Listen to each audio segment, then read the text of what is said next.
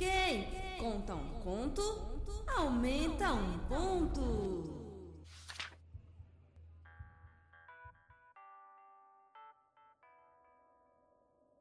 Olá, estamos de volta com mais um programa. E o podcast de hoje é sobre o conto O Sinaleiro, que foi escrito por Charles Dickens em 1866. O escritor publicou diversos romances como Oliver Twist, um conto de Natal, David Copperfield, entre outros. Neste conto tenso, vamos ler sobre o encontro de duas pessoas: o narrador, chamado de Senhor, e o sinaleiro, um homem que trabalha sinalizando para a passagem do trem. Eu li esse conto no livro Contos Fantásticos do século XIX, escolhidos por Ítalo Calvino, publicado pela Companhia das Letras, e o conto tem aproximadamente 12 páginas. Agora eu vou falar brevemente sobre a história do conto.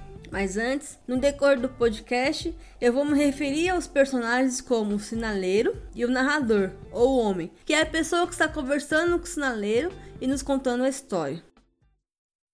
Ei! Ei! Ei! Você aí embaixo! Você aí embaixo. Quando ouviu uma voz chamar assim, ele estava parado na porta da sua cabine, segurando uma bandeirola sobre o curto cabo. Alguém poderia pensar, considerando a natureza do lugar, que ele não teria nenhuma dúvida sobre a direção de onde vinha a voz. Mas, em vez de olhar para cima, onde eu tinha parado um declive sobre sua cabeça, ele se virou e olhou em direção à linha. Havia alguma coisa marcante no seu jeito de fazer aquilo, ainda que eu não seja capaz de dizer de maneira nenhuma o que. Mas sei que era algo considerável o suficiente para chamar a minha atenção mesmo que sua silhueta estivesse reduzida e obscurecida lá embaixo, em uma vala profunda, e a minha, sobre ele, tão saturada pelo rubor de um pôr do sol brávio que eu tinha de proteger meus olhos com as mãos para enxergá-lo. Ei, ei, ei, aí embaixo, aí embaixo, olhando ao longo da via, ele se virou novamente e, levantando os olhos, viu meu vulto bem em cima dele.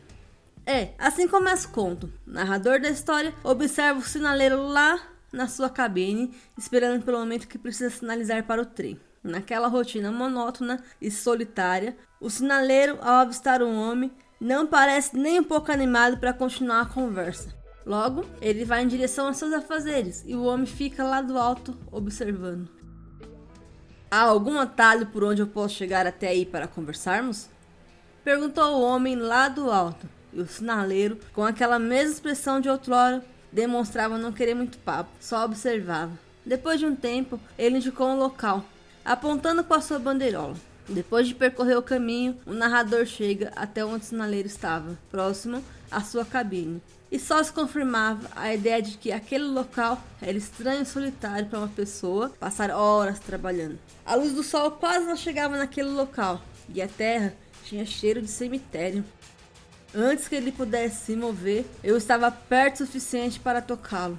Nem nessa situação ele desviou os olhos de mim, mas deu um passo para trás e ergueu sua mão.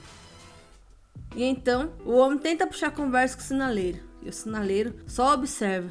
E algum tempo depois, o narrador é quem fica com uma sensação estranha. Você me olha como se tivesse medo de mim. Estou pensando se já não te vi antes. Onde? Ele apontou para a luz vermelha.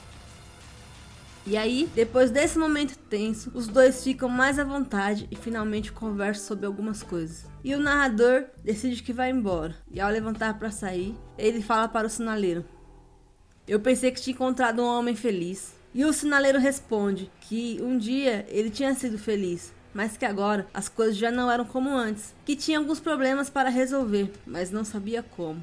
Porém, o sinaleiro fala que não pode conversar neste momento, porque ele tem coisas para resolver. Então, o narrador se oferece para voltar no dia seguinte. E o sinaleiro diz que tudo bem, mas pede pro homem não falar mais aquelas palavras. E o homem perguntou: "Que palavras?" E o sinaleiro diz: "Aquela que você gritou quando chegou." Ei, ei aí, ei, embaixo. aí embaixo. É, eu gritei algo parecido com isso mesmo. Não, você gritou exatamente isso. Ei, ei aí, aí embaixo. embaixo. Isso foi natural para você? Não soou como algo sobrenatural? O narrador diz que não. Aí, no dia seguinte, no horário marcado, o homem está de volta e o sinaleiro dessa vez, sem rodeios, vai logo falando que está incomodando tanto. Ele fala que tem tido algumas visões de um homem que gesticula de uma forma um pouco diferente. E também tem escutado vozes, e que isso já havia acontecido outras duas vezes, e que nessas vezes as coisas não acabaram muito bem. Então, ele está tendo sinal de que algo está errado, de que algo iria acontecer, mas ele não poderia sinalizar para ninguém, porque não tinha como provar e nem sabe o que e como vai acontecer. E o homem, ao ouvir toda a história do sinaleiro, diz que vai ajudá-lo. E os dois combinam de se encontrar no dia seguinte.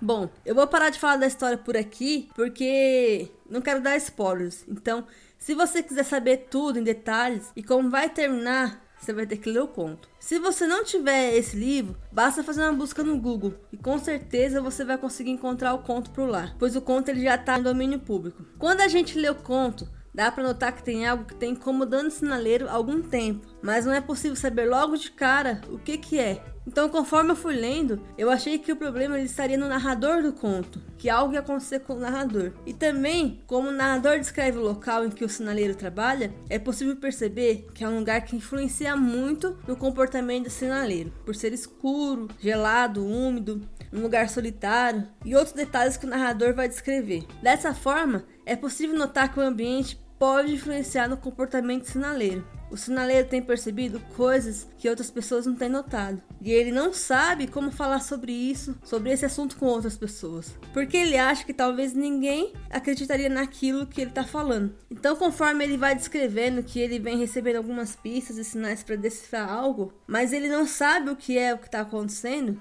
a gente vai ficando com uma agonia e vai passando um monte de ideias na nossa cabeça do que será que vai acontecer, ou com o narrador ou com o sinaleiro. Só que com todas as sinais que ele está recebendo, ele não consegue resolver a questão. As coisas vão aparecendo para ele, mas de uma forma que ele não sabe explicar o que está por vir. Ele imagina que vai acontecer algo, eu tô tentando não dar spoilers aqui. E da forma como ele expõe os fatos, tudo indica que ele tem sido visitado por um fantasma. Ou algo que ele tá imaginando, alguma coisa que ele tem visto, alguma coisa da imaginação dele, porque só ele vê aquilo. Então, assim, eu não vou me aprofundar muito nos detalhes do conto, que é para não estragar o prazer de quem vai ler. Eu acho que por hoje é só. Eu super indico esse conto do Dickens, porque bem diferente do anterior, da Sombra, do Anderson, esse conto aqui do Sinaleiro, ele é mais fácil de entender. E ele te dá mais vontade de ler, porque você quer saber o que vai acontecer, ou com o narrador, ou com o Sinaleiro. Eu vou ficando por aqui. Te encontro no próximo podcast. Até o próximo.